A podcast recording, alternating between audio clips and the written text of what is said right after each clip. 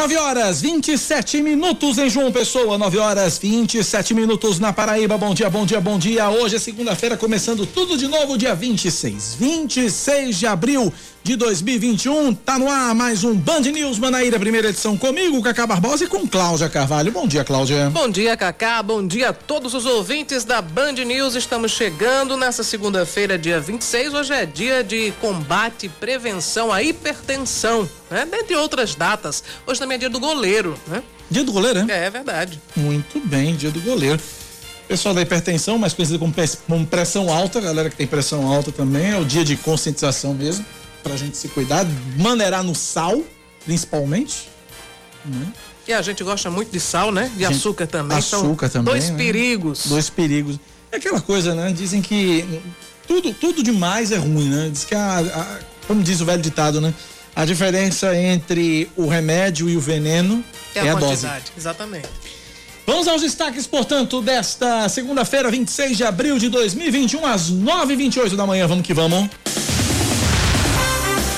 O ministro da Educação, Milton Ribeiro, desembarca hoje na Paraíba, onde cumpre a agenda oficial. Ele deve visitar a Universidade Federal da Paraíba para ministrar uma aula magna com o tema Avanços e Desafios da Educação e vai ser recebido em audiência pelo governador João Azevedo no Palácio da Redenção.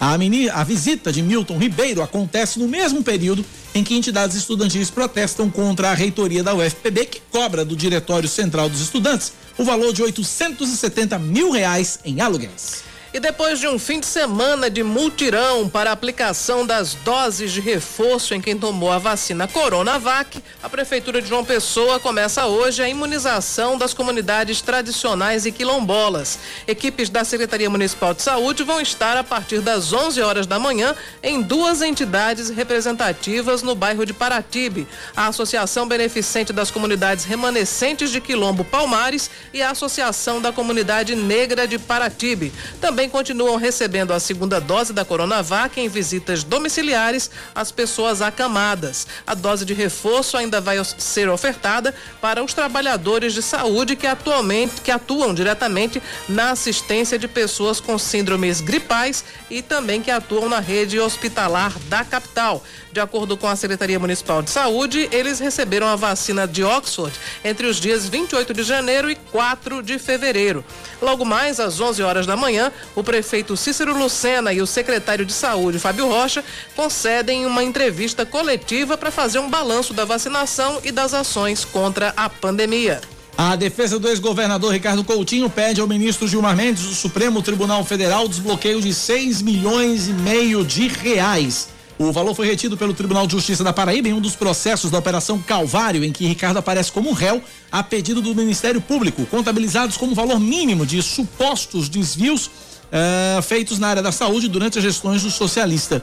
Os advogados do ex-governador querem que o caso tramite na Justiça Eleitoral por envolver, de acordo com eles, o pagamento de 200 mil reais em espécie na campanha de 2010.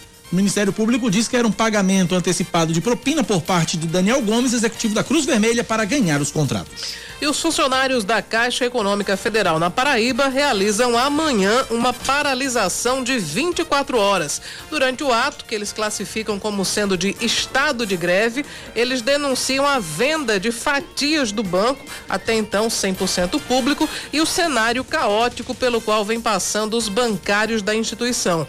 De acordo com o Sindicato dos Bancários da Paraíba, 81,62% dos funcionários da Caixa no estado aprovaram a deliberação em assembleia virtual. A mobilização também tem como objetivo exigir melhores condições de trabalho e de atendimento à população, com mais contratações, proteção contra a Covid-19 e vacinação prioritária para os empregados do banco. Nomadland ganha o Oscar de melhor filme, Alessandro de Lorenzo. Nomadland, drama americano sobre nômades da terceira idade sem emprego ou aposentadoria, confirmou o favoritismo e foi o grande vencedor do Oscar 2021. A produção levou três estatuetas na noite de ontem. Melhor filme, melhor direção com Chloe Zhao, a primeira asiática a levar o prêmio, e melhor atriz com Frances McDormand. Outro momento marcante da noite foi a vitória de Anthony Hopkins na categoria Melhor Ator pela atuação no filme Meu Pai. O melhor ator coadjuvante foi Daniel Kaluuya, do filme Judas e o Messias Negro, enquanto Yoo Jung-un venceu como melhor atriz coadjuvante por sua atuação em Minari. A colunista de cinema da Band News FM, Flávia Guerra, destaca que a premiação deste ano foi marcada pela diversidade e por abordar temas atuais, como o racismo. O prêmio de ator coadjuvante e o prêmio de atriz coadjuvante também coroaram essa diversidade. Daniel Kaluuya ganhou o de ator para Judas e o Messias Negro, um filme que fala da luta dos Panteras Negras. Ele vive o Fred Hampton, um líder muito importante dos Panteras Negras, e claro, a luta contra o racismo contra a violência policial. Isso também perpassou o primeiro, né, o curta, o melhor curta de ficção, que se chama Dois Estranhos, que fala também de um tema assim da violência policial. Essa pandemia mexeu comigo, Cláudia, porque eu não consigo mais ver filme. Por exemplo, nenhum desses filmes do Oscar eu vi. Eu só consegui ver Meu Pai e também A Voz Suprema do Blues. Esse Aliás, achou? a, a Voz Suprema, Suprema do Blues vi por causa de Viola Davis, Sim. mas não gostei do filme. Meu Pai, por outro lado, é um filmão. Realmente é um filme muito bom e Anthony Hopkins mereceu o Oscar. Aliás, ele Ele desde nem foi, Hair- né, pra cerimônia, inclusive. É, porque ele é idoso, É. né, também. E nesses tempos de pandemia, tudo mudou no Oscar, né? Tudo mudou, dois Então, lugares diferentes é. e tal, enfim, pra evitar as aglomerações. Mas só sobre Anthony Hopkins, o papel que ele fez do canibal em O Silêncio dos Inocentes, que aí gerou uma série de outros filmes depois, mas ele, ele é um, um ator extraordinário. Se tornou extremamente popular depois, né, do Silêncio dos Inocentes, que é um clássico. É um clássico, é um clássico. Filmaço, recomendo. Aí eu recomendo. Fala de esportes agora, pelo complemento da. É você, Cláudia. Sou eu, vamos É lá. você, vai. Vou falar de esporte então. Pelo complemento da segunda rodada do Campeonato Paraibano, Atlético e São Paulo Cristal empatam em 1 a 1 em partida realizada sábado no estádio Perpetão em Cajazeiras. Ontem no Amigão em Campina Grande, o Campinense venceu o Nacional de Patos por 1 a 0. A rodada foi aberta quarta-feira com o Botafogo vencendo em casa o 13 no clássico Tradição por 2 a 0, mesmo placar da vitória do Souza quinta-feira sobre a Perilima em Campina Grande. A terceira rodada do estadual começa quarta-feira com São Paulo Cristal e 13 em Cruz do Espírito Santo. Perilima e Botafogo na quinta em Campina Grande, Souza e Campinense sábado no Marizão e Nacional e Atlético em Patos no domingo. O Belo lidera estadual com seis pontos, seguido do São Paulo Cristal com quatro, 13 Souza e Campinense tem três pontos cada e Nacional, Perilima e Atlético com um ponto cada. 9h34 na Paraíba. Tempo. A semana começa em João Pessoa com previsão de sol entre nuvens pela manhã e pancadas de chuva à tarde e à noite. Mínima de 24 graus e máxima de 31. Neste momento na capital paraibana, termômetros marcam 28 graus. Em Campina Grande, a segunda-feira deve ser de sol entre nuvens, sem previsão de chuva. Mínima de 22 e máxima de 30 graus. Na Rainha da Borborema, nesse momento, os termômetros assinalam 27 graus. 9 horas 35 minutos na Paraíba, 935 9911 9207 é o nosso WhatsApp. 9911 9207, WhatsApp da Band News FM Manaíra. A gente começa esse jornal antes de qualquer coisa, manifestando a. Eu quero começar manifestando minha solidariedade aos integrantes da Polícia Civil do Estado da Paraíba pelo falecimento na última sexta-feira do delegado Silvio Bardasson. Faleceu aos 54 anos, vítima de Covid-19, passou quase dois meses internado. Ah, acabou, foi entubado, acabou não resistindo. O corpo do delegado foi enterrado sábado, eh, sem velório, por causa dos protocolos e tudo mais. Então, minha solidariedade à Polícia Civil da Paraíba, que perde um dos grandes delegados aqui do estado, e à família do doutor Silvio também. Nossa, nossa solidariedade, nosso carinho, nosso apoio nesse momento. É, ele era uma pessoa também extremamente acessível à imprensa, então eu acho que foi geral a comoção dos profissionais de imprensa que tiveram contato com o doutor Silvio pelo falecimento dele, né? A, a Covid tem tornado os noticiários muito repletos de obituário, né? A gente lamenta muito isso. É, é triste é, narrar o falecimento e muito triste também fazer isso com a frequência que nós temos feito desde o início da pandemia, né? É algo realmente que nos, nos deixa consternados. Verdade. 936, a Agência Nacional de Vigilância Sanitária marcou para hoje uma reunião extraordinária para avaliar os pedidos de estados e municípios, incluindo aqui da Paraíba também, para importação da vacina Sputnik V, aquela vacina russa contra a Covid-19. Ah, de Brasília, quem traz a informação é o Márcio Rocha, é isso? De Brasília, Márcio Rocha. Daqui a pouquinho, então, Márcio Rocha traz o destaque pra gente aqui na Band News FM.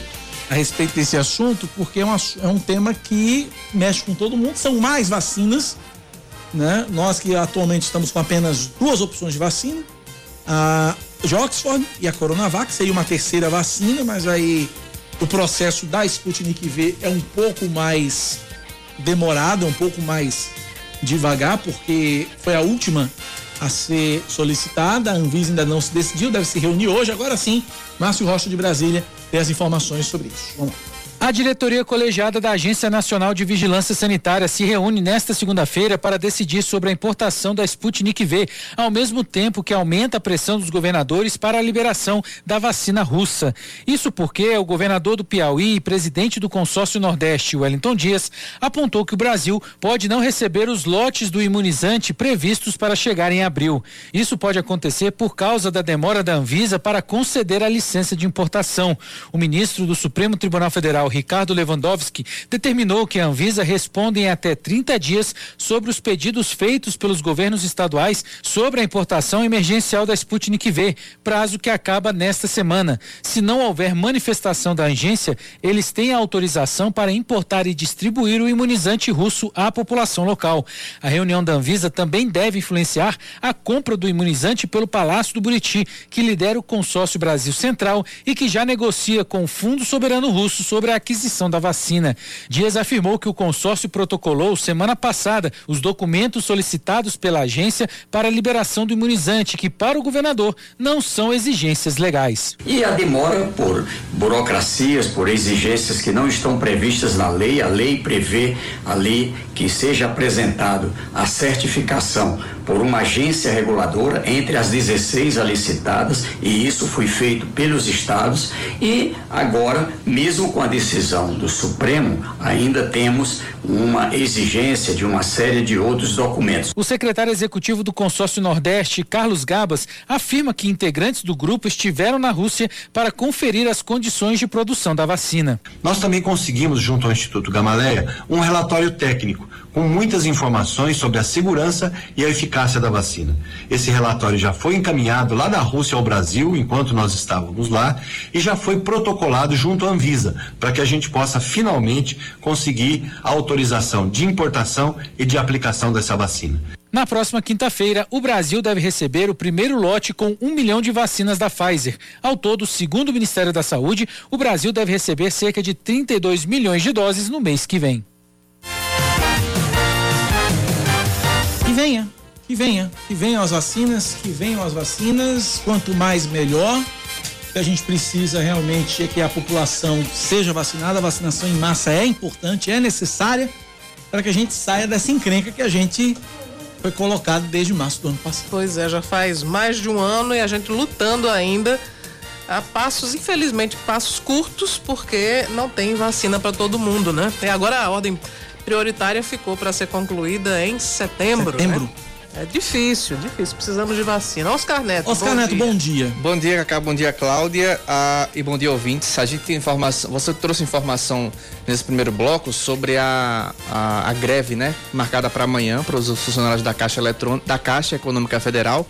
É, o presidente do sindicato, o Lyndon Johnson, ia entrar com a gente agora, hum. sendo que ele está tendo uma reunião para decidir se essa paralisação vai ser de uma hora ou de 24 horas. A gente trouxe informação inicialmente que era de 24 horas. Ele está reunido com a diretoria do sindicato para decidir se vai paralisar somente por uma hora ou 24 horas e no próximo bloco vamos trazer a informação dessa reunião também para atualizar os ouvintes sobre amanhã os atendimentos na Caixa Econômica Federal que devem ser paralisados por pelo menos uma hora ou até 24 horas. Isso quem vai decidir é o Sindicato dos Bancários. Estão decidindo isso agora, é isso? Exatamente, agora.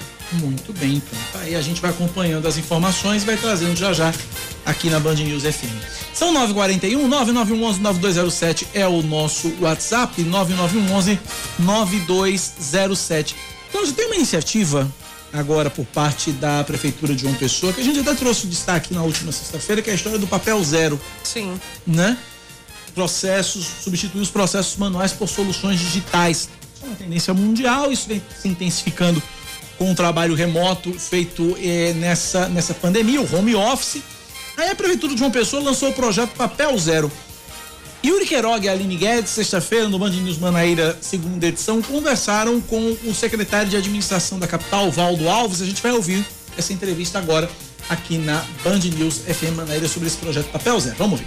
Aquela papelada, aquela série de documentos como ofícios e relatórios preserva o meio ambiente da transparência pública. Pelo, pelo menos esse, essa é a intenção do projeto Papel Zero, está sendo lançado pela Prefeitura de João Pessoa e a gente vai conversar sobre essa iniciativa com o secretário de administração da cidade, Valdo Alves, que já está aqui conosco na ponta da linha. Valdo, seja bem-vindo ao Band News Manaíra segunda edição. No que vai consistir esse, esse projeto Papel Zero? Ele vai, é, é, ele vai, vai ser restrito a, a, a essas ações internas na, na, na, emissão dos documentos, como ofícios, relatórios, ou vai se estender a, a, a, outras, a outras atividades, a outras iniciativas? É um prazer imenso estar com vocês aqui e falar um pouquinho desse nosso projeto aqui da Prefeitura Municipal de João Pessoa. Como você bem perguntou, esse projeto ele vai tanto atender a demanda interna da Prefeitura,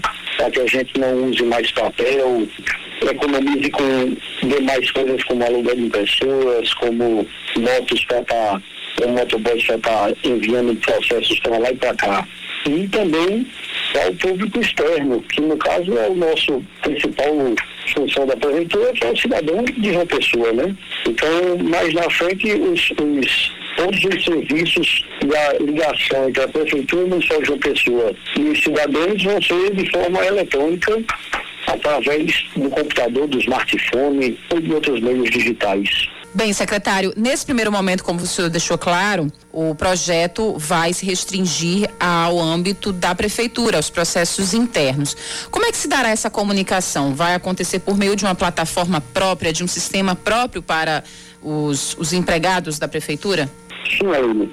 É, a prefeitura, através de uma parceria com o SIGA, é, SIGA que um, um, um sistema de gestão eletrônica de papéis de, de, um consórcio de municípios de Santa Catarina. Nós fizemos um convênio com eles, eles já utilizam esse sistema e a gente, a partir de agora, ontem demos o pontapé inicial o prefeito Cícero Lucena é, assinando a ordem de serviço e a partir de agora a gente vai começar o processo de implantação. É, nesses primeiros 90, 120 dias, nós vamos implantar a parte interna e a parte onde começa tudo. É, só para te dar exemplos, os ofícios, os memorandos, os, as circulares internas, o protocolo eletrônico, todo ele já se dará por meio digital.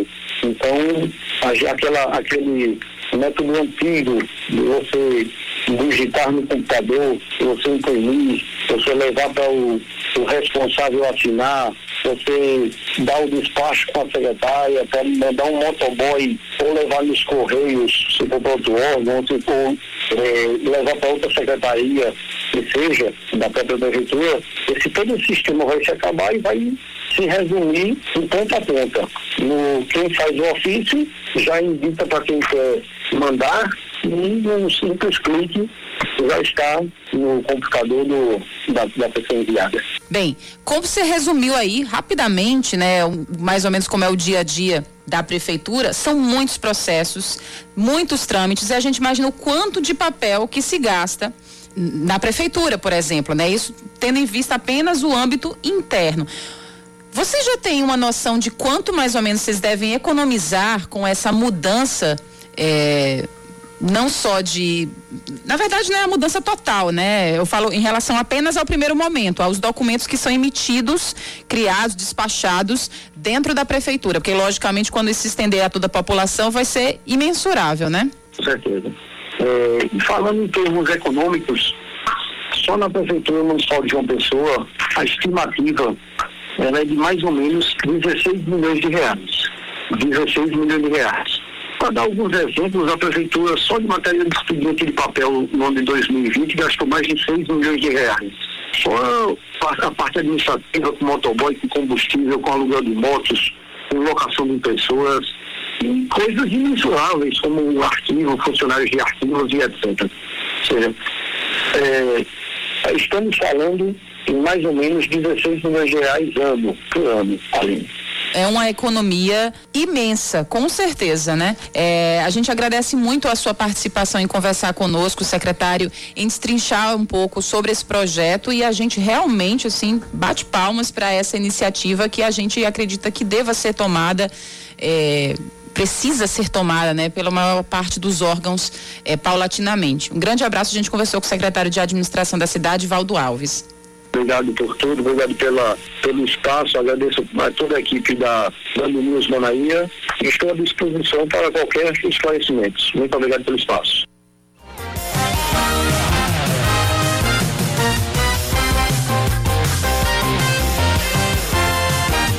Da manhã, 47 minutos na Paraíba, 9h47. Sustentabilidade tem sido a palavra de ordem ultimamente, né, Cláudia? É, e principalmente nos órgãos públicos aí, por exemplo, o judiciário já adotou processo eletrônico, Verdade. né? O PJE, processo judicial eletrônico, é uma tendência de todos os órgãos, né? Até para dar exemplo à população, para eliminar o papel. Você economiza E- espaço, né? Grandes, Sim. grandes arquivos, tá tudo digitalizado. né? Pois é, tem aquela questão do mofo também faz muito mal, né? Para os funcionários têm que lidar com, com arquivos antigos. E a gente hoje também, a, a nossa vida é tão, é tão auxiliada pelo celular que muitas vezes a gente deixa de lado o papel porque tem o QR Code, tem código de barra no celular, quer dizer, se resolve praticamente tudo através do smartphone. Você falou no QR Code, e aí o exemplo mais clássico é o tal do cardápio no restaurante. Né? Você, Sim. dificilmente você encontra. Dificilmente você. Dificilmente o ga- o garçom chega mais pra você agora com cardápio, né? Por causa da pandemia agora, não, no QR Code e tal. Então tá ali a câmerazinha você tem o cardápio na sua mão. São novos tempos, São né? novos Novos, tempos. hábitos. É o novo normal, né? É o novo normal mais do que nunca. Tá aí, portanto, tomara que dê tudo certo. É, é o, é o dinheiro do contribuinte que é economizado com a resma de papel, é 22 conto, 20 conto, né? E menos árvores são E menos cortadas. árvores são cortadas. Isso é mais importante. 9 da manhã, 49 minutos na Paraíba, 9h49, pegando o avião no aeroporto Castro Pinto. Atenção, senhores passageiros, portas em automático, vamos para Brasília. Lá está ela, com um cartazinho na mão, um, com o cartazinho assim no aeroporto de Brasília, um papelzinho escrito assim, Cacá e Cláudia. né? E ela tá lá para nos receber com as informações. Fernanda Martinelli, expectativa na entrega do relatório da reforma tributária. Bom dia, Fernanda. Olá, Cacá. Bom dia a você, a Cláudia, a todos os ouvintes. É isso mesmo. De acordo com o presidente da Câmara, Arthur Lira, o texto inicial deve ser entregue até o próximo dia 3 de maio, ou seja, na semana que vem. A partir daí, vão começar as discussões em torno da reforma tributária, uma das reformas mais aguardadas para esse ano, porque além dela também deve ser dis- discutida a reforma administrativa, de forma um pouco superficial, mas o aprofundamento deve se dar pelo menos nesse primeiro semestre com a reforma tributária. O relator dessa reforma é o deputado Aguinaldo Ribeiro, que já está formulando justamente esse texto do relatório para a entrega e análise dos deputados. Como as comissões estão paradas, a expectativa é de que não haja muitas discussões em comissões e de que o foco seja mesmo do debate no plenário Ulisses Guimarães. A expectativa do presidente da Câmara, Arthur Lira, é de dar pelo menos uma boa celeridade até o recesso de julho. O recesso do Congresso Nacional tem início no dia 15 de julho e vai até o dia 30. Até o dia 15 de julho, ele quer dar um bom andamento em relação às discussões em torno da reforma tributária. A expectativa de Arthur Lira seria já votar nesse primeiro semestre, mas ele disse que quer discutir com a sociedade de forma mais profunda de que forma essa, eh, essa reforma tributária tem que ser feita, qual sistema que a população quer. Na prática, talvez sejam feitas audiências públicas virtuais, mas com o Congresso parado, com as restrições para entrada, esse debate talvez não seja tão profundo assim como a sociedade espera. De acordo com eh, a expectativa dos parlamentares, os debates devem ir até o final do ano, mas agora em 2001, 2021, perdão, a ideia é de que se vote as duas reformas, a administrativa e a tributária. A expectativa aqui no Congresso Nacional também é para a instalação da CPI da Covid, que acontece amanhã. Embora os nomes já estejam eh, determinados por causa do acordo de líderes partidários, amanhã acontece todo o protocolo de escolha de presidente, vice-presidente, relator integrantes titulares e suplentes. E, claro, a Band News FM Manaíra vai estar lá acompanhando todos os detalhes para levar as informações para os ouvintes. É com vocês. Obrigado, Fernanda Martinelli, pelas informações. Ainda falando sobre CPI da Covid, um dos principais personagens da que deve ser da CPI, um dos principais, um dos, deve ser os principais personagens, é o ex-ministro Pazuello, né? Pois é. E parece que ele foi flagrado no shopping center sem máscara, né? Estava lá de Em Manaus, bermuda e camiseta no shopping center, mas não foi é, é, esse o, o, o que mais chamou, não foi isso que mais chamou a Isso, atenção. por- né? é isso por si só já chama atenção, né? Num shopping center sem É, máscara. Exatamente, mas o ministro estava lá sem máscara, muito à vontade, aí chegou uma cidadã que também estava passeando no shopping e disse, mas o senhor não está de máscara? E ele responde, né? Ah, é verdade, eu preciso comprar, né? Onde é que, senhora, onde é que vende, a senhora sabe? É uma saída terrível, né? Pois é. Foi com uma boa dose de ironia também, né? É, sim, sem Também dúvida, né? Porque se o boa ministro da Saúde não sabe que tem que entrar no lugar público de máscara, tá Agora, é difícil, que- né? Agora, como é que entra. Como é que ele entra? Ele entrou sem máscara, só você tirou lá dentro. Eu digo isso porque, por exemplo, é, eu pelo menos vejo, pelo menos no, no Manaíra Shopping, no Mangabeira Shopping, né? Se alguém se atrever a tirar a máscara, tem fiscais por todo canto e são muito cuidadosos, eles vão com muito jeito. Me coloca máscara, por favor, não pode tirar máscara, não sei na praça de alimentação, para se alimentar, para comer. Mas na área comum ali, nos corredores, e o Pazuello estava lá circulando tranquilamente, né? Enfim, é... coisas que só acontecem com, o- ministro e com essa turma toda. Pode ser que ele até tenha entrado sem máscara, porque o- a comitiva do presidente estava em Manaus, né? Nesse É, fim de verdade. semana. O presidente esteve por lá e tal. E talvez o segurança, não sei se o segurança. Dedução, né? Segurança simpatiza muito com o presidente, com o ministro, deixou ele entrar sem máscara. É ministro, né? Ex-ministro. Ministro, Enfim, Pode ser que tenha sido isso. Eu custo a crer que ele tenha entrado de máscara e tenha tirado lá dentro, que seria ainda pior, né? Quer dizer, não sei nem o que é pior.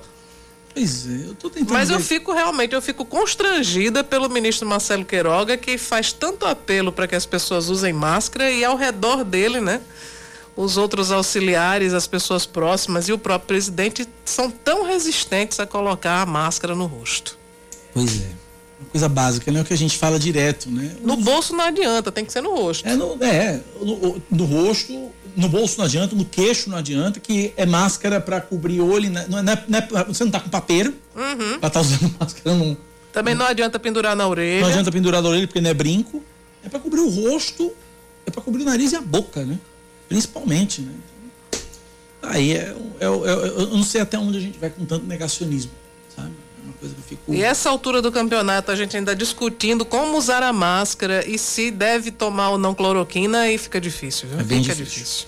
9 da manhã, mais 54 minutos agora na Paraíba, 9h54. Quem desembarca hoje, é, saindo de ministro, de ex-ministro para ministro, quem desembarca hoje aqui na Paraíba é o ministro da Educação, Milton Ribeiro, né? Ele tem uma agenda bastante movimentada, visitas, é, vai, tem, tem uma aula magna, tem visita ao governador, tem jantar. Você tem programação aí, Cláudia, do ministro? Tem, tem sim. O ministro Milton Ribeiro, ele é, é basicamente isso. Ele vai passar o dia quase todo acompanhado pelo reitor da UFPB, o Valdinei eh, Gouveia, Valdinei Nogueira Gou- Gouveia. Mas o ministro chega em João Pessoa, na verdade não é o dia todo, é à tarde, né? O ministro Milton Ribeiro, ele vai visitar a UFPB hoje. A aula magna é às três e meia da tarde. O tema da aula magna é avanços e desafios da educação. Antes, às três horas, o ministro tem uma reunião com o reitor da UFPB, Valdinei Gouveia. A aula magna de Milton Ribeiro vai ser transmitida pelo, pelo canal da TV UFPB. Depois da aula magna, o ministro faz uma visita ao campus da universidade aqui em João Pessoa. Essa visita deve ser às quatro e meia da tarde. Depois disso, às 18 horas, ele tem uma audiência com o governador da Paraíba, João Azevedo. Será às 18 horas no Palácio da Redenção. E às sete horas da noite, Milton vai participar de um jantar com o reitor da UFPB, novamente, o chefe de gabinete da Universidade Federal da Paraíba, Pablo Nogueira Teles, e também o chanceler da Universidade Mackenzie, Robinson Grangeiro, e o superintendente do HU, Marcelo Paulo Ticiani. Então, essa é a agenda do ministro Milton Ribeiro aqui em João Pessoa.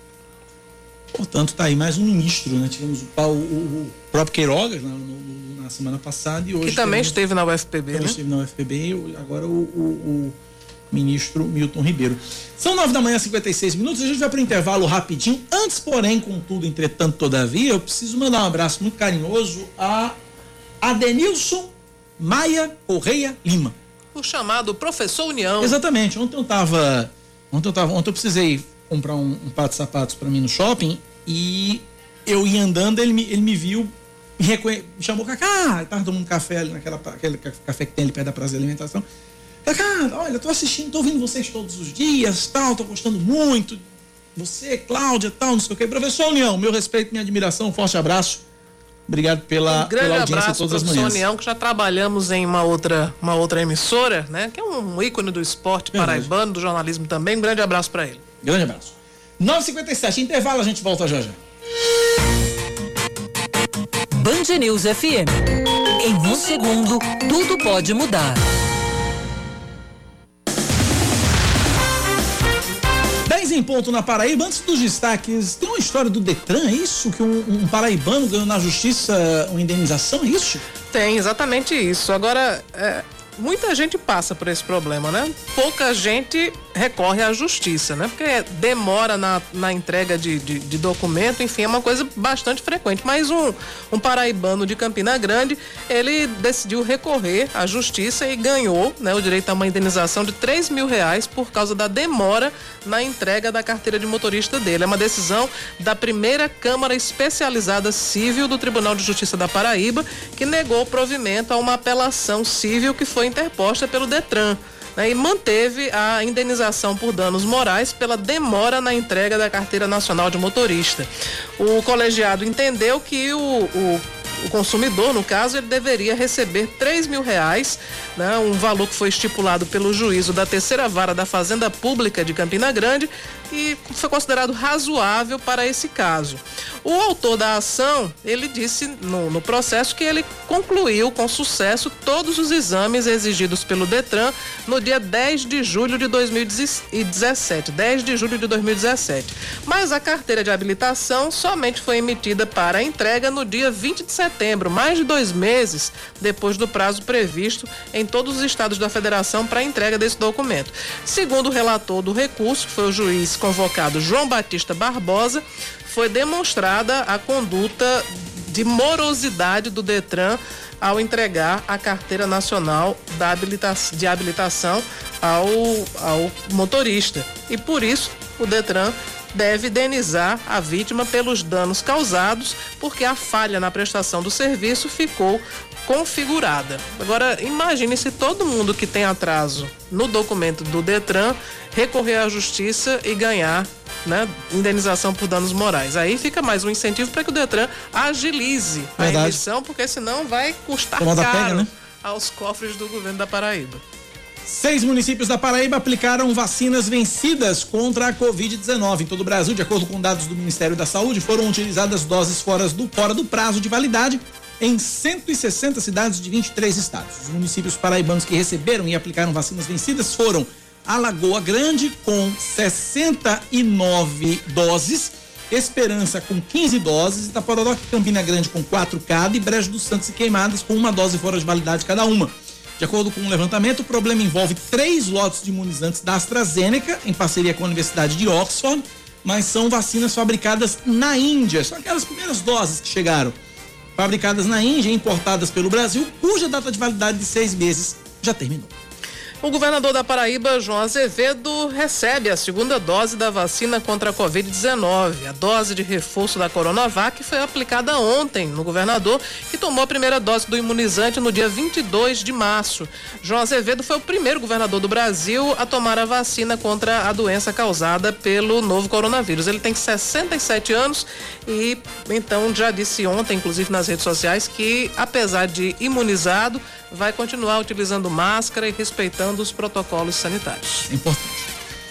O Ministério do Desenvolvimento Ministério do Desenvolvimento Regional autoriza a liberação de mais de 2 milhões e meio de reais em recursos para a continuidade de obras de saneamento em João Pessoa. A maior parte do repasse, de pouco mais de 2 milhões e 200 mil, vai ser destinada à sequência das obras de implantação do sistema de esgotamento sanitário nos bairros Valentina Figueiredo, Seixas, Penha, José Américo, Colibris e Água Fria. Para ampliação do sistema de abastecimento d'água vão ser destinados outros 334 mil reais. As obras na estação de tratamento de Gramame são para reforçar o sistema de distribuição d'água. O Sistema Nacional de Emprego de João Pessoa oferece 97 vagas de emprego para essa semana para todos os níveis de escolaridade e algumas delas não exigem experiência em carteira. Para costureira de máquinas industriais ou de confecções em série, são 12 oportunidades. Também há vagas para vendedor, encanador, padeiro, entre outras. Essa semana o atendimento deve ser agendado pelo telefone 3214 1010, repetindo 3214 1010 que também recebe mensagens de WhatsApp. A partir de sexta-feira, o agendamento deve ser feito pelo site agendamentocinejp.joaopessoa.pb.gov.br. O, o, o site é meio complicado, mas vamos lá, repetir. Agendamento CineJP agendamento cinejp.joaopessoa.pb.gov.br. A ferramenta permite ao usuário agendar o atendimento para cadastro, atualização cadastral, consulta de vagas e também seguro-desemprego. Mais um destaque para você aqui na Band News FM. Pouco mais de 29 milhões de pessoas tomaram até agora pelo menos uma dose da vacina contra a Covid-19 no Brasil.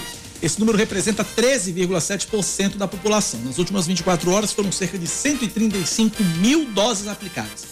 Entre os vacinados, 12 milhões e meio receberam a segunda dose até aqui, o que equivale a 5,9% da população. A título de informação, aqui na Paraíba, Paraíba é o quarto estado que mais vacinou proporcionalmente, inclusive a, a, o percentual é maior do que o nacional. O nacional são 13,7%, aqui na Paraíba mais de 15% da população vacinada contra a Covid-19. E vamos agora falar de esportes? Vamos lá.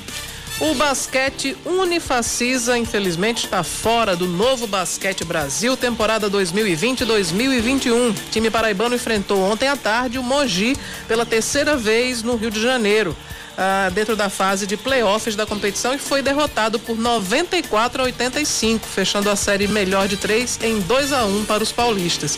No primeiro jogo, realizado quinta-feira, deu Mogi por 77 a 70 e na segunda partida, sexta-feira, a Unifacisa levou a melhor pelo placar de 95 a 84. Depois de uma campanha de 33 jogos, a equipe de Campina Grande deixa o NBB, o NBB com 15 vitórias e 82 pontos de média ao longo da temporada, um dos melhores ataques da competição. 10 e 7 na Paraíba, 10 da manhã, 7 minutos. Um ouvinte aqui, final do telefone 4218, perguntou: Cacá, onde é que a gente assiste esses filmes do Oscar? Né? Alguns você pode assistir no Netflix. Né? Exatamente. É, eu tô aqui, eu consegui aqui uma listinha aqui de onde é que estão esses filmes. Por exemplo, Nomadland, que foi o melhor filme, né? Tá em cartaz no cinema, mas não tá no streaming. Só nos cinemas é que não tem cinema funcionando aqui na Paraíba. Então, não tem como ver. Não tem como ver. A não ser que você seja nômade, como diz aí o. É. Né? Você vai assistir em outro país. Vai assistir em outro país. Meu Aliás, pai. São Paulo, me parece que São Paulo abriu Já? os cinemas. É. Meu pai tá no YouTube, tá no Now, tá na Apple TV, tá no Google Play. A Voz Suprema do Blues tá na Netflix. Soul tá, na, tá no Disney Plus. Ah, eu vi Soul também. Soul é fantástico. Soul tá no Disney Plus. Uh, Judas e o Messias Negro só nos cinemas também. Não tá, não tem, não tá no streaming. Druk, mais uma rodada, é um filme dinamarquês. Está no YouTube, no Now, na Apple TV, na Google Play. Minari não está disponível em nenhum canto para assistir. Bela Vingança só nos cinemas.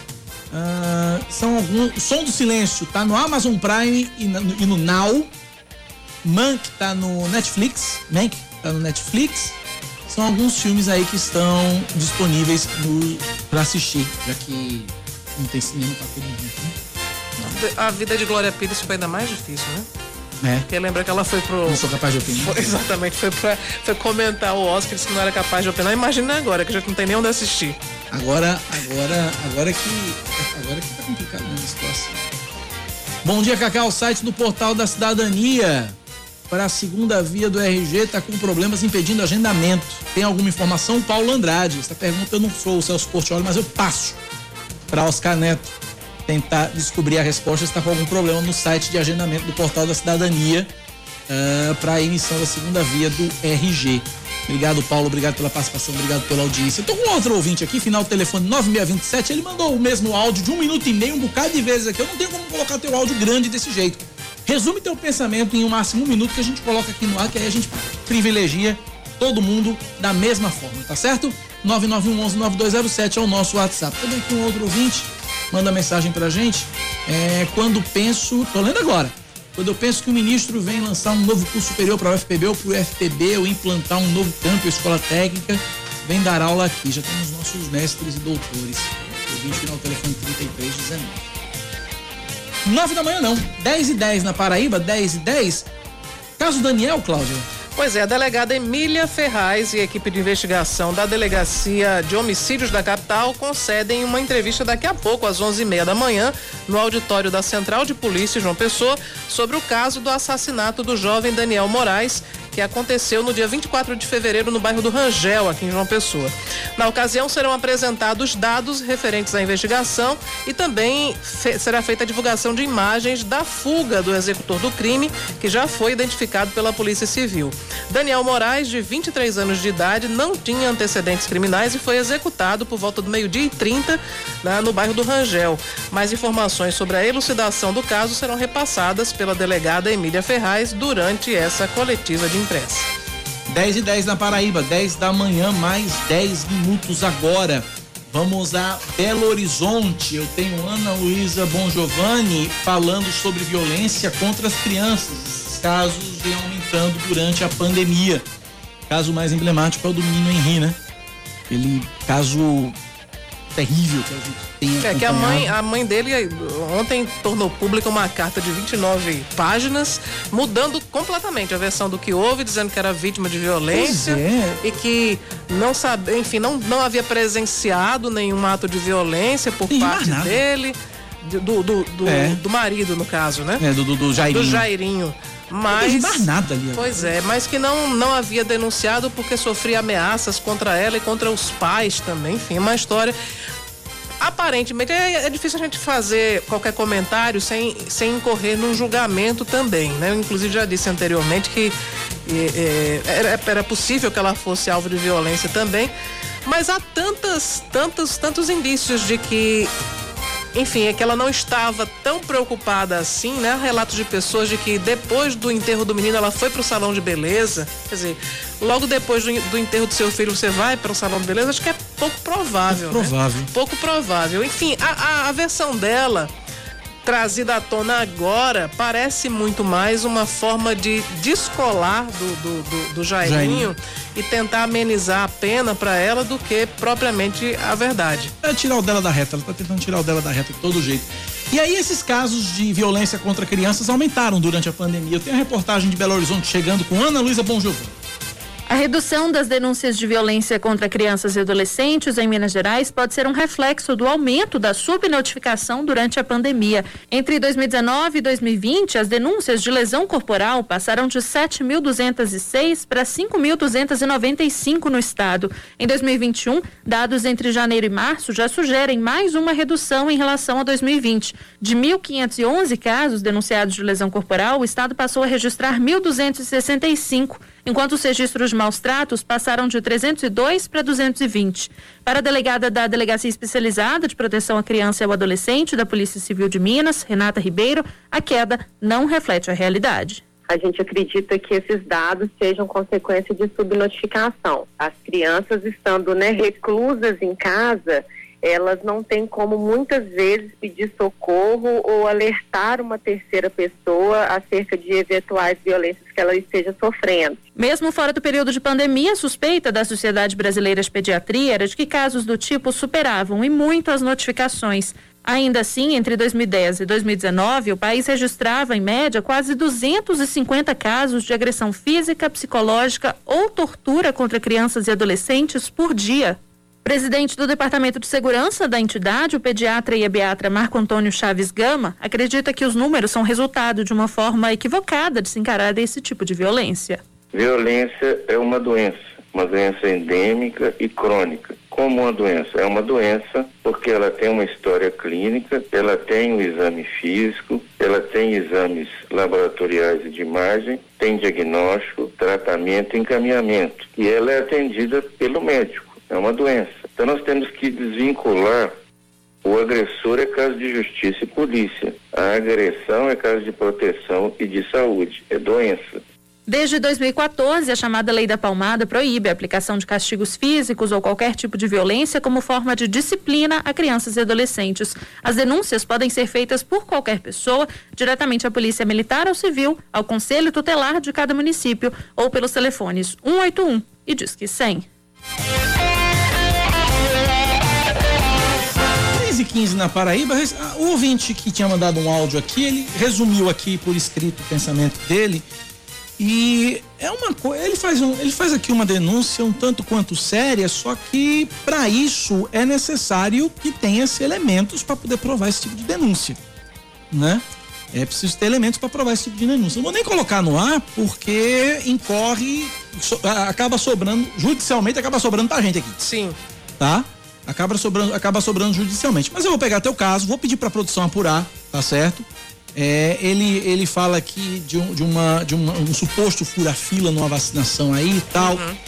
Então a gente vai passar para a produção, vai pedir para a produção dar uma apurada direitinho, porque a partir do momento que eu ler a mensagem aqui, aí sobra para sobra a cabeça da para a rádio aqui o processo judicial e tal, e não é o caso. É uma, uma denúncia séria e que, como denúncia, precisa ser ter seu, ter seu fundamento, precisa ter provas, né? Como diz, como diz minha, minha avó, desde minha avó, dona Luísa, de boca só beijo.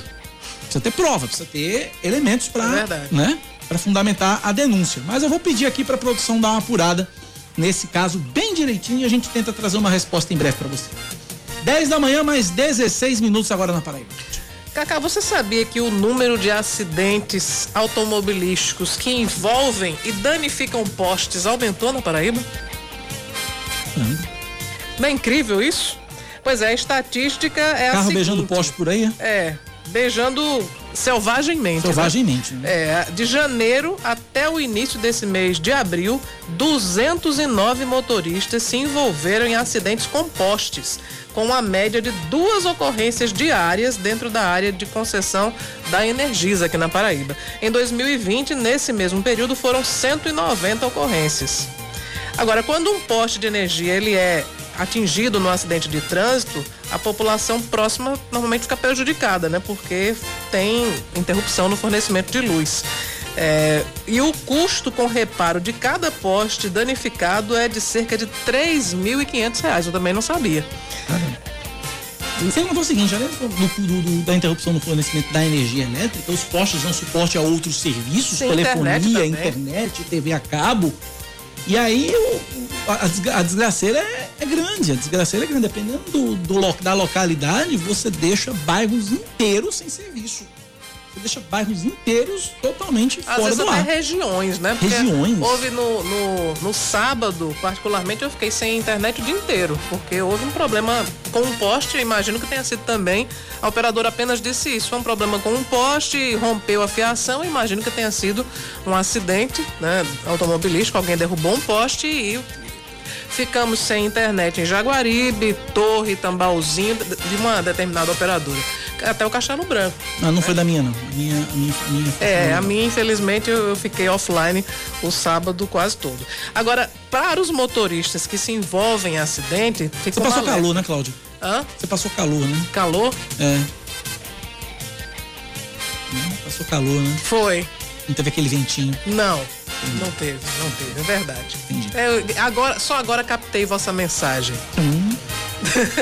É, para os motoristas que é, se envolvem com acidente que derrubam postes, né? É, um alerta, a conta vai para vocês, porque a, a concessionária de energia ela aciona o Detran para identificar né, o condutor do veículo e faz um processo contra o condutor para ele pagar o prejuízo. São 3.500 reais além do, da questão do carro, que você vai ter que consertar, obviamente, e ainda tem que pagar pelo poste. O vídeo aqui se explicou. Na verdade, não é um fura-fila.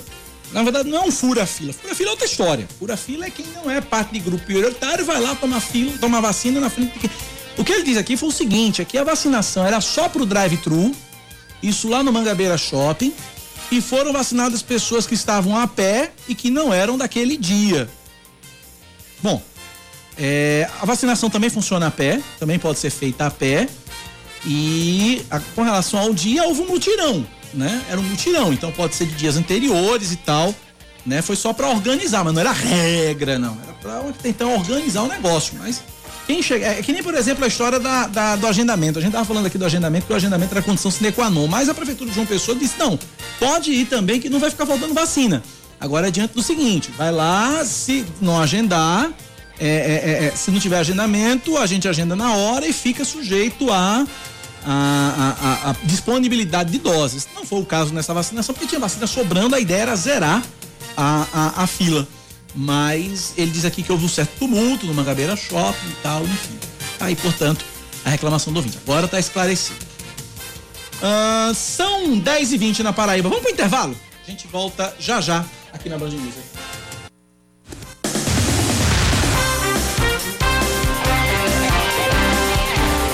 Estamos de volta, são 10 horas e 22 minutos. Se você está acompanhando aqui o Band News Manaíra, primeira edição. Oito mulheres são vítimas de mortes violentas em março de 2021 na Paraíba. Desses casos, três são considerados feminicídio, o equivalente a 37,5% dos crimes violentos letais intencionais e ao somatório dos casos de janeiro e fevereiro. De acordo com a Secretaria de Segurança e Defesa Social, em relação a março de 2020, o número de mulheres assassinadas subiu mais de 33%. No ano passado, o mês de março registrou seis mortes de mulheres e um feminicídio. Os assassinatos foram cometidos pelo companheiro ou ex-companheiro das vítimas. No ano inteiro de 2020, o número de feminicídios, 36 casos, representou 38% das 93 mulheres assassinadas na Paraíba. É uma estatística triste e também triste verificar que esse número só aumenta. Em nota, a Secretaria Municipal de Saúde de João Pessoa nega a informação divulgada pelo jornal Folha de São Paulo sobre 806 pessoas vacinadas contra a Covid-19 na Paraíba que teriam tomado doses trocadas. De acordo com a pasta, o erro teria sido na informação dos dados ao sistema do Ministério da Saúde não pela troca das vacinas em si. A Secretaria de Saúde da capital informou ainda que nenhum posto de vacinação utiliza imunizantes de laboratórios diferentes ao mesmo tempo. O Ministério da Saúde renova a autorização para que o Hospital Nossa Senhora das Neves, em João Pessoa, realize transplante de coração.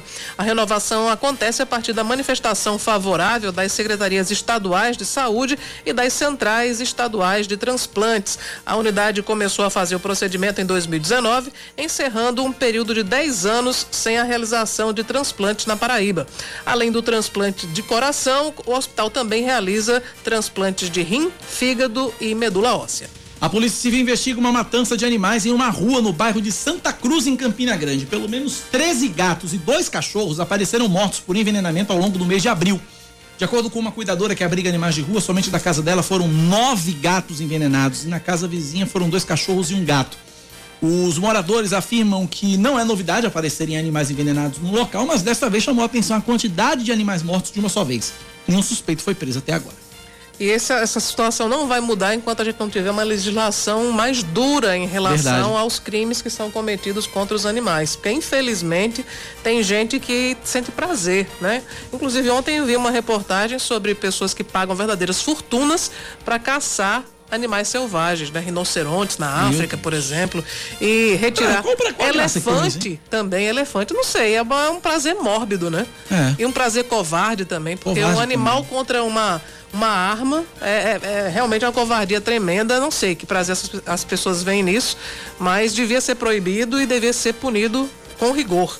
Bom, a Caixa Econômica Federal paga hoje a primeira parcela do novo auxílio emergencial para quem é beneficiário do Bolsa Família e tem o NIS com o final 6. O dinheiro pode ser movimentado pelo aplicativo Caixa Tem ou sacado nas agências e lotéricas. O valor do benefício varia de 150 a 375 reais, dependendo do perfil de cada família. Falar de esportes agora. O São Paulo vence o Ituano por 3 a 0 e se garante nas quartas de final do Campeonato Paulista. Fora de casa, o Corinthians de Leandro Oliveira bateu o Santos por 2 a 0 e se aproximou da próxima fase.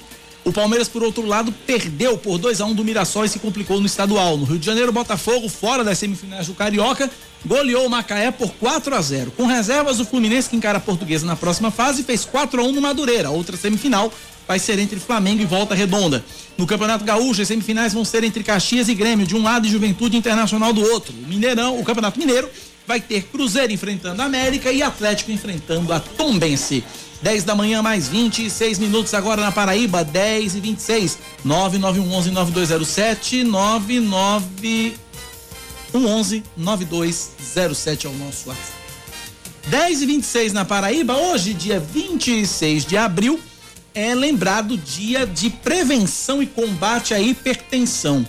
E a Secretaria Municipal de Saúde aqui de João Pessoa está alertando a população para a doença, principalmente durante a pandemia, uma vez que pacientes portadores de doenças crônicas, hipertensão, uma delas, estão dentro do grupo de risco para Covid-19 e podem desenvolver formas mais graves da Covid-19, formas mais graves da infecção causada pelo coronavírus.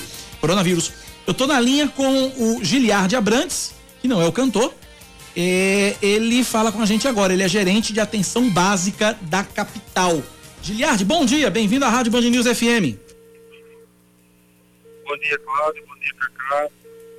É um prazer imenso estar participando aí do, programa nesse momento. Vamos lá então, é, para a pessoa que é hipertensa, quem tem esse problema de hipertensão, quais são os serviços oferecidos pela Prefeitura de João Pessoa, Giliardi?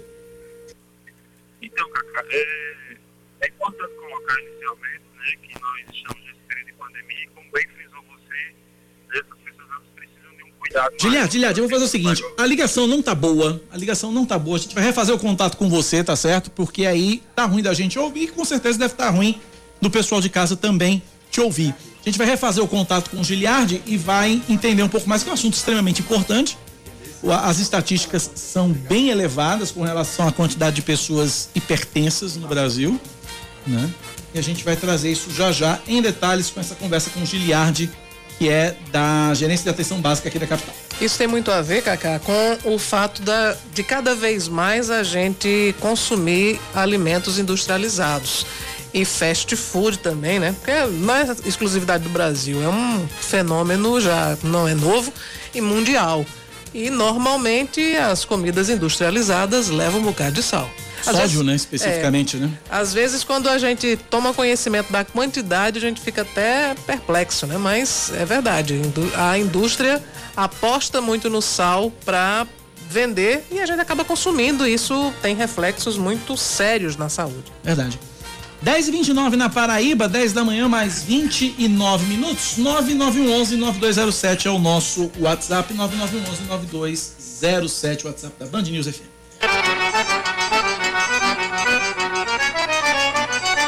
Um encontro muito importante. Clara Nunes e Sivuca. Num forró que faz qualquer um dançar. Feira de Mangaio. Pois é, foi sancionada na semana passada uma lei que institui o Dia Nacional do Sanfoneiro em homenagem ao músico paraibano Severino Dias de Oliveira, o Sivuca. A lei é de autoria do ex-senador paraibano Efraim Moraes dos Democratas. O dia a ser celebrado anualmente em todo o território nacional será 26 de maio. A data marca o nascimento de Sivuca, que é natural da cidade de Itabaiana, no Brejo da Paraíba. Além de compositor e arranjador, Sivuca é um mestre da sanfona, instrumento do qual é um dos principais divulgadores na música nacional e internacional. O deputado federal Efraim Filho reforçou a importância de Sivuca para a cultura do país.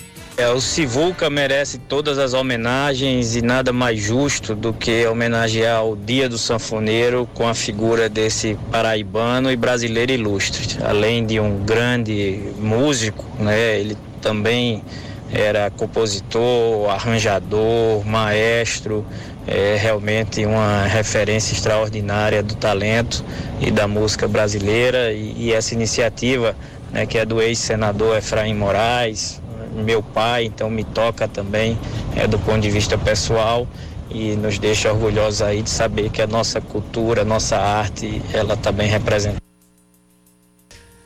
Para o sanfoneiro carioca Marcelo Caldi, Sivuca é um dos grandes responsáveis por transformar uma cultura essencialmente nordestina em uma identidade nacional. Que eu considero, junto com Luiz Gonzaga e Dominguinhos, um dos maiores sanfoneiros brasileiros de todos os tempos. Por sinal, os três sanfoneiros são músicos nordestinos que tiveram que deixar sua terra natal para dedicar suas vidas à carreira artística e a alegrar e ajudar as pessoas. Eu saúdo então também todos os nordestinos que ajudaram a construir a identidade cultural do nosso país.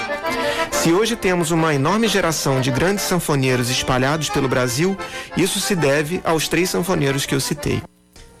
Sivuca completaria 91 anos no próximo mês, mas continua marcado na memória não só dos paraibanos, mas também dos nordestinos, de todos que compõem a música brasileira. 26 de maio. Exatamente. Data dia do de sanfoneiro. nascimento de Sivuca e dia do sanfoneiro agora. 10 da manhã, mais 32 minutos agora na Paraíba. 9911-9207 é o nosso WhatsApp para você continuar participando com a gente. 9911-9207. Quem fez vacinação em massa também, vacinação em massa, vírgula, né? Fez vacinação foi Campina Grande. É, foram aplicadas as primeiras doses em profissionais de saúde a partir de 40 anos de idade, segundas doses em idosos que deveriam ter recebido reforço até o dia 20 de abril. Foram 4.147 doses, das 8 da manhã às 8 da noite. É, hoje, Campina Grande vai dar a segunda dose para idosos que deveriam ter recebido a vacina até o dia 21 de abril, principalmente pessoas de 68 anos de idade para cima. E também amanhã, pessoas que deveriam ter recebido a segunda dose no dia 22 de abril e na quarta-feira, é, fechando o cronograma das pessoas com segundas doses em atraso, a vacinação vai contemplar quem deveria ter recebido a, vacina de reforço até o dia 23 de abril. Hoje também estão sendo vacinados em Campina Grande profissionais de saúde a partir dos 30 anos de idade. É, amanhã, a partir de 18 anos de idade, também trabalhadores de saúde. Campina Grande também vacinando. Porque chegaram é, 70 e 71 mil doses, né? Nessa, nesta, nesta madrugada. Em compensação, o ouvinte aqui, final do telefone 3158, disse que está faltando a segunda dose da Coronavac em Cabedelo. É, já acabou. É muita gente para tomar a vacina É muita gente. e pouca vacina pra gente. E olha que agora, agora é uma conta que não fecha. Porque não estavam dizendo que eram 40 mil pessoas que estavam precisando tomar a segunda dose na Paraíba? Chegaram 70 mil vacinas. Não fecha essa conta, fecha? Pergunta difícil essa que você fez agora. Pois viu? é. Que loucura. Retomamos o contato Revisemos o com contato? Giliard Abrantes. Vamos lá então, Giliard tá por onde? Telefone aí? Vamos lá então. Giliard, agora sim, vamos ver se a gente consegue estabelecer contato. Mais uma vez, bom dia. Como eu perguntei no início da entrevista, eu pedi, pedi, pedi para você voltar a formular sua resposta. Quais são os serviços disponíveis para as pessoas com hipertensão oferecidos pela Prefeitura de João Pessoa, Giliard? Bom dia, Cacá. Bom dia a todos mais uma vez. Agora sim, dá para ouvir perfeitamente. É, na verdade, Cacá, eu tinha feito o início da, da explanação, né? É, O, o município ele precisa ter um olhar realmente diferenciado, principalmente para essas pessoas que estão no grupo de risco da Covid, né? E aí nós iniciamos esse processo agora com a reorganização dos fluxos, né? Ou seja, de atendimento das unidades de saúde, né? Porque a grande maioria das unidades de saúde estavam tendo um olhar um pouco mais prioritário para as pessoas é, que, tem, que apresentaram síndromes gripais, né? a gente sabe que realmente tem que ter, mas essas pessoas que estão dentro do grupo de riscos, elas não, não tinham um olhar um pouco também é, dentro dessa lateralidade de acompanhamento. E o hipertenso, de fato, ele também é essa pessoa que a gente precisa acompanhar, monitorar né, é, e cuidar de forma mais excessiva. Na atenção primária, né, a essas pessoas que fazem, que têm essa, essa patologia da hipertensão, nós iniciamos com cuidado nas unidades de saúde, né? E aí, nas 203 unidades básicas de saúde, a gente tem esse acompanhamento daquilo que a gente chama de hiperdia, não é só o hipertenso, mas também o diabetes, né? Desde a sua consulta clínica até as atividades também é, técnico-pedagógicas, ou seja, de orientação, dos cuidados em casa.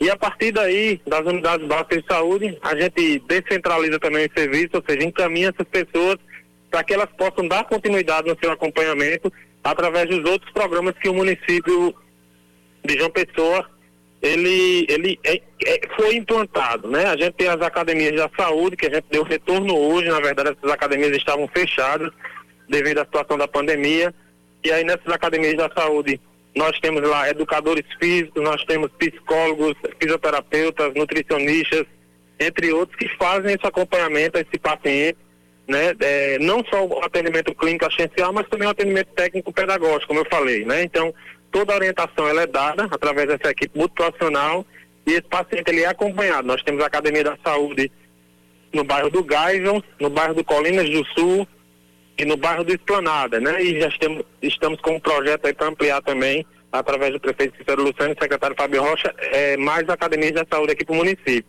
No tocante à rede especializada, né, se caso precise, esse, esse usuário precisar é, uma consulta um pouco mais especializada, nós temos Perdemos o contato com o Giliard. Eita, telefonia para não ajudar, Jesus amado. Será que se a gente cantar aquela música de Giliard resolve? Aquela nuvem que passa lá em cima sou eu, para ver se a telefonia nos ajuda, né? Meu Deus do céu. Tá difícil Tá- demais. Tá, né? difícil, tá difícil, tá difícil, tá difícil. O que é que deu para entender então? Nós temos as consultas, temos os exames, temos as academias para questão preventiva também. É, mais, Né? mais, mais voltado para que as pessoas consigam controlar, né? Controlar, Para quem né? já tem hipertensão, controlar.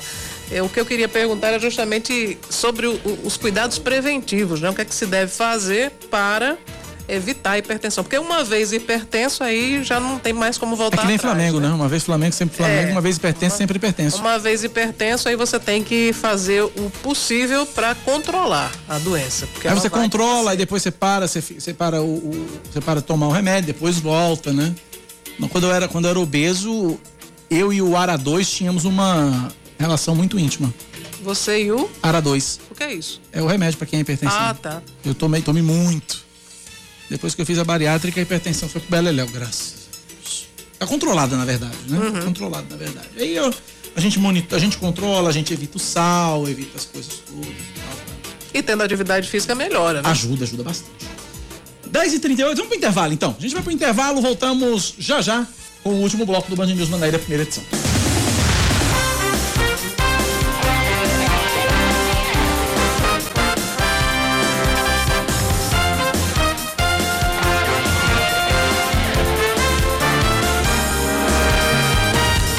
Dez horas e 40 minutos. A Paraíba confirma mais 1.002 casos de Covid-19 e 19 mortes pela doença, sendo 15 delas ocorridas de fato entre sábado e ontem. Com isso, de acordo com o boletim divulgado pela Secretaria Estadual de Saúde, são desde o início da pandemia 287.340 diagnósticos confirmados, com 6.648 óbitos e 203.663 pacientes que se curaram.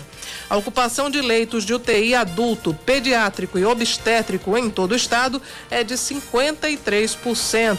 Com relação apenas aos leitos de terapia intensiva para adultos, a taxa de ocupação na região metropolitana de João Pessoa chega a 55%. Em Campina Grande, 52% e no Sertão, 56%. O Centro Estadual de Regulação Hospitalar contabilizou 58 pacientes internados nas últimas 24 horas, o que representa uma internação a cada 24 minutos. No total, 638 pacientes se recuperaram da Covid-19 em unidade de referência por toda a Paraíba. Mais um destaque para você: o volume de lixo encontrado nas praias da Paraíba não é o suficiente para ter origem apenas no território paraibano. A afirmação é do secretário de Meio Ambiente de João Pessoa, o Ellison Silveira, e também é presidente da Associação Nacional de Órgãos Municipais de Meio Ambiente. A constatação foi feita após uma vistoria e inspeções aéreas e marítimas através da Foz dos Rios e também em Maceiós. Cerca de 40 toneladas, 40 toneladas de lixo, incluindo embalagens plásticas e seringas, foram encontradas no litoral paraibano nesta semana. Ainda de acordo com o secretário, considerando que há resíduos com endereço de Pernambuco, com material de propaganda e endereços de embalagens, é possível que as enchentes do estado vizinho estejam trazendo os resíduos de lá. As principais providências estão sendo adotadas e encaminhadas aos órgãos ambientais responsáveis e aos Ministérios Públicos Federal e Estadual. O Banco de Leite Humano Zilda Arnes, do Instituto Cândida Vargas, convoca as mães para doarem leite materno excedente para reforçar o estoque da unidade. O apelo é por causa da queda em torno de 15% nas doações deste ano. O leite doado vai para bebês prematuros em atendimento na maternidade. Quem quiser e puder doar, precisa ligar para o telefone 3214 1390, 3214 1390 ou mandar mensagem de WhatsApp para o número 98795 8192, 98795 8192. Pegue a calculadora se você tiver estômago agora. Vamos fazer uma continha rápida daqui a pouco. Em 20 anos, a Câmara dos Deputados gastou 6 bilhões com B de bola e 400 milhões de reais somente com reembolsos a deputados. De acordo com o levantamento do jornal O Estado de São Paulo, a cota parlamentar, que inclui restituições com gastos como aluguel de carros, combustível, passagens aéreas e alimentação, alcançou o orçamento da Fiocruz em 2020 durante a pandemia. Somente até março deste ano já foram gastos mais de 32 milhões de reais com a cota parlamentar. Por mês, cada um dos 513 deputados pode pedir reembolso de até 45 mil reais, levando em consideração que esta é apenas uma das despesas, esta é uma das rubricas que são destinadas a cada um dos deputados. Então, só com reembolso, vamos fazer uma conta rápida aqui? 45 mil dividido por 513, isso por mês dá Dividido não, multiplicado. 23. É, é, exatamente, 513, exatamente, 45 mil multiplicado por 513. Dá 23 milhões por mês. Vamos multiplicar por 12? 27. Peraí, calma, é muito zero. É tanto zero que a gente não está acostumado a ver.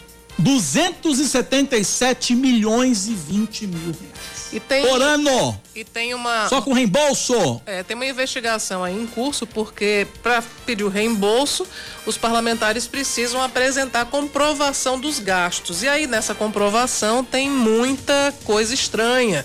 Por exemplo, tem gente que abasteceu o mesmo carro, uh, abasteceu 100 litros no mesmo carro no mesmo dia. Como é que pode gastar tanta gasolina assim, né? Enfim, tem, tem situações bem complicadas, né? Que estão na mira aí dos órgãos de fiscalização. Vamos falar de esportes agora, Cláudia? Vamos lá, Stock Car está de volta, o destaque chegando com Arthur Covre.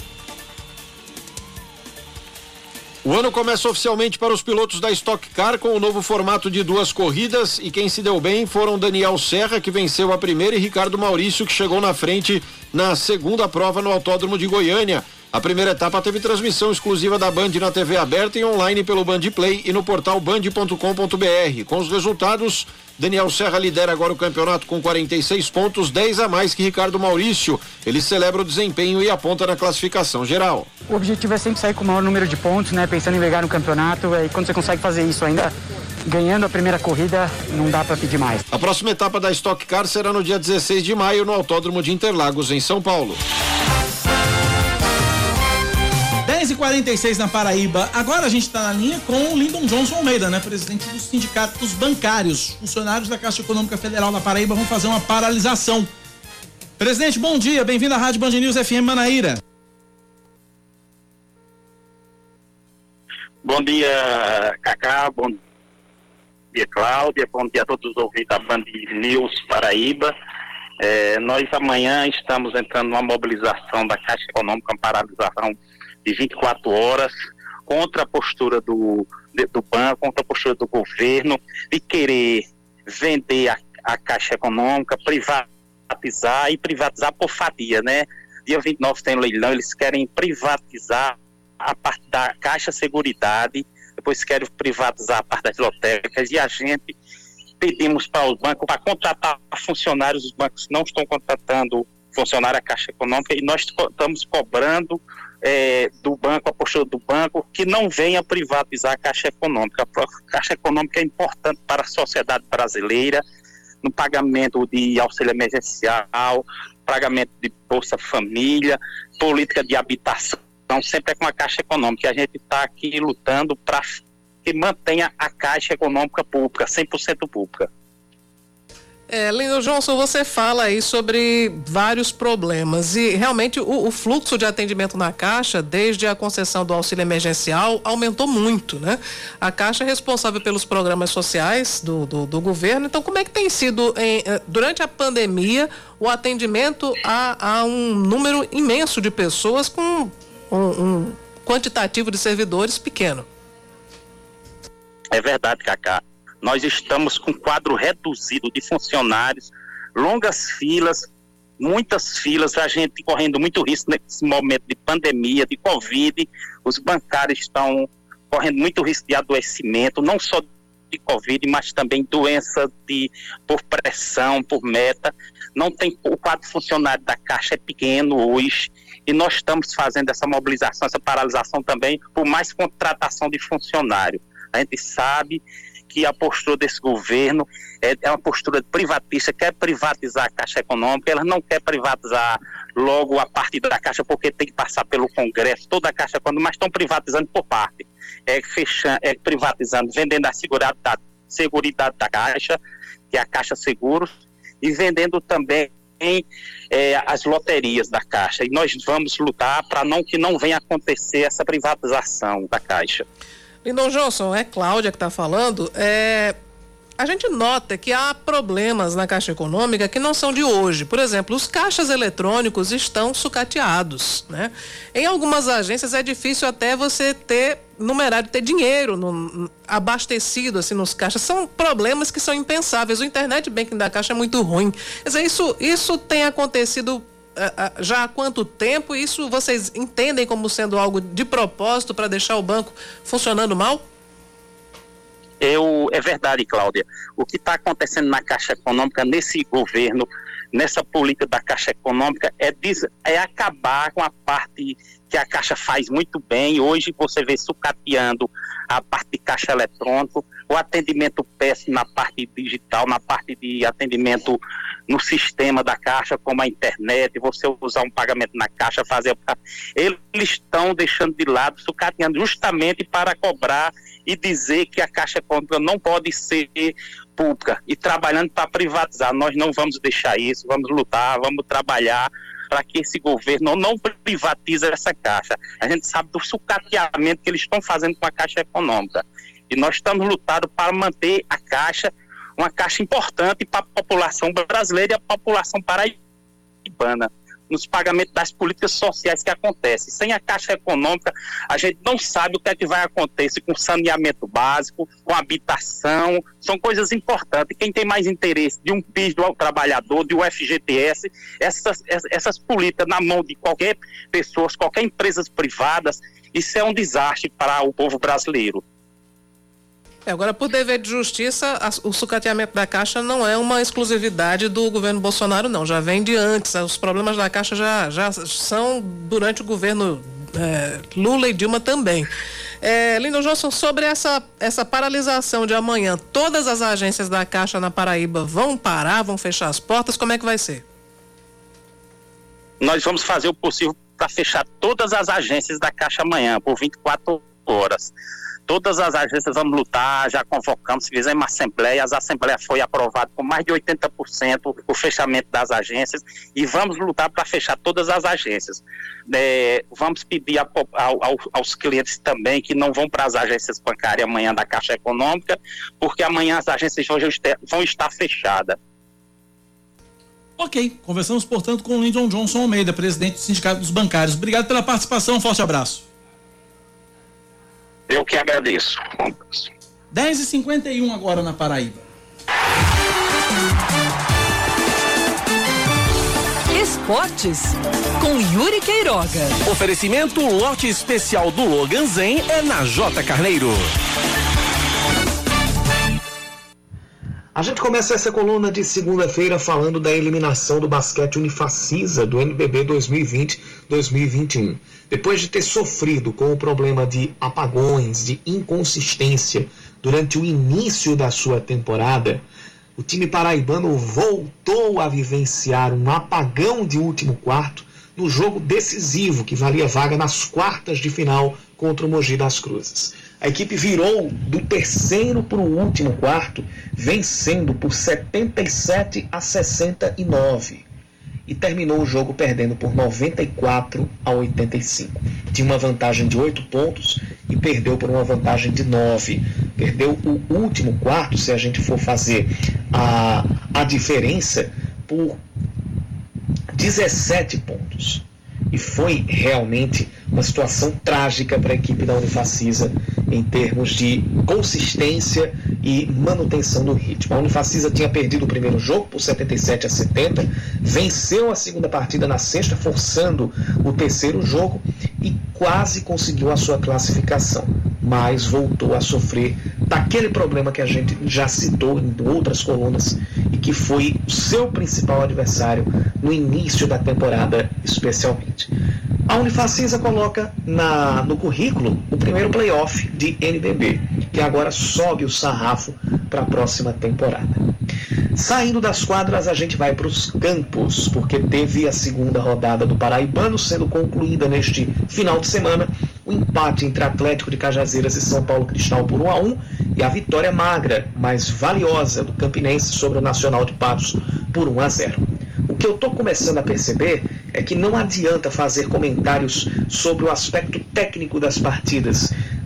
Talvez uma ou outra exceção de um jogo bem jogado que a gente possa anotar mais de um ponto positivo taticamente das equipes, mas no geral a gente vai ter partidas só para ver quem vence, quem empata e quem perde, porque o nível técnico do Campeonato Paraibano, infelizmente, porém não inesperadamente, está muito baixo.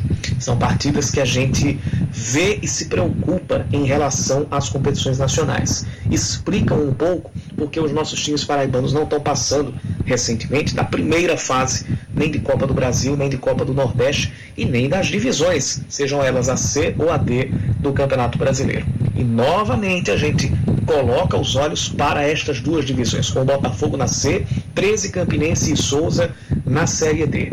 Com o futebol que estão jogando, não sei como é que está nos outros estados, mas creio eu que dificilmente a gente tenha jogo, tenha, tenha condições de buscar um acesso em qualquer uma das duas divisões. Espero que esse quadro mude, mas do jeito que está andando, acho bem difícil.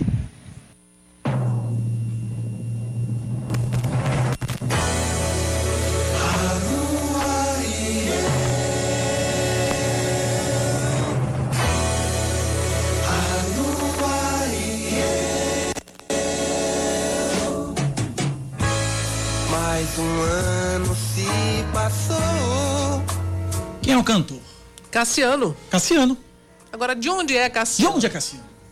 De onde é Cassiano?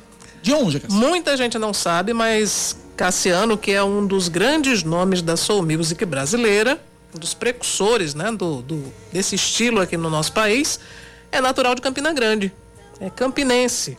Agora se mudou para o Rio de Janeiro, ainda criança, no final da década de 40. E lá foi que ele aprendeu a tocar violão, foi pedreiro também, mas se tornou um grande nome da música popular brasileira. Tem alguns clássicos como esse, A Lua e Eu, Primavera também, Coleção. Coleção, que foi gravada por Ivete Sangalo, na época Isso. Ana Eva. Agora vem a pergunta, o ouvinte tá perguntando, por que, que a gente tá falando de Cassiano? Por que, que a gente Porque, tá exatamente. lembrando de Cassiano agora? Porque Cassiano está internado. Ele foi internado inicialmente na UPA de Copacabana, no Rio de Janeiro, mas ele foi transferido para uma UTI. Ele está com um quadro grave, um problema pulmonar. Ele tem tuberculose e necessidade também. Aliás, ele fez uma cirurgia e teve uma parada cardíaca. Acabou sendo entubado e estava esperando até a noite de ontem por um- uma vaga de UTI no Rio de Janeiro, mas não estava conseguindo porque não é Covid. Então as UTIs estavam lotadas com pacientes com coronavírus. Mas ontem à noite ele conseguiu então estar na UTI, entubado, Cassiano, estado grave, infelizmente. E é por isso que a gente fez essa introdução, porque talvez se a gente fosse falar do nome, principalmente o nome completo, Genival Cassiano dos Santos. Pouca Mais um gente de ia Cassiano pra gente ligar o nome à pessoa. Também que você, eu não sei mais nada. Um dia você vai ouvir.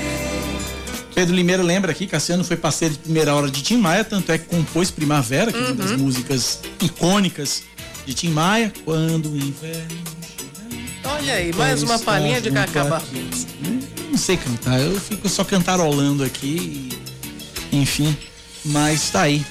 Cassiano, torcer para que o nosso paraibano Cassiano possa se recuperar e, e- né, conseguir a vida dele tranquilo, né?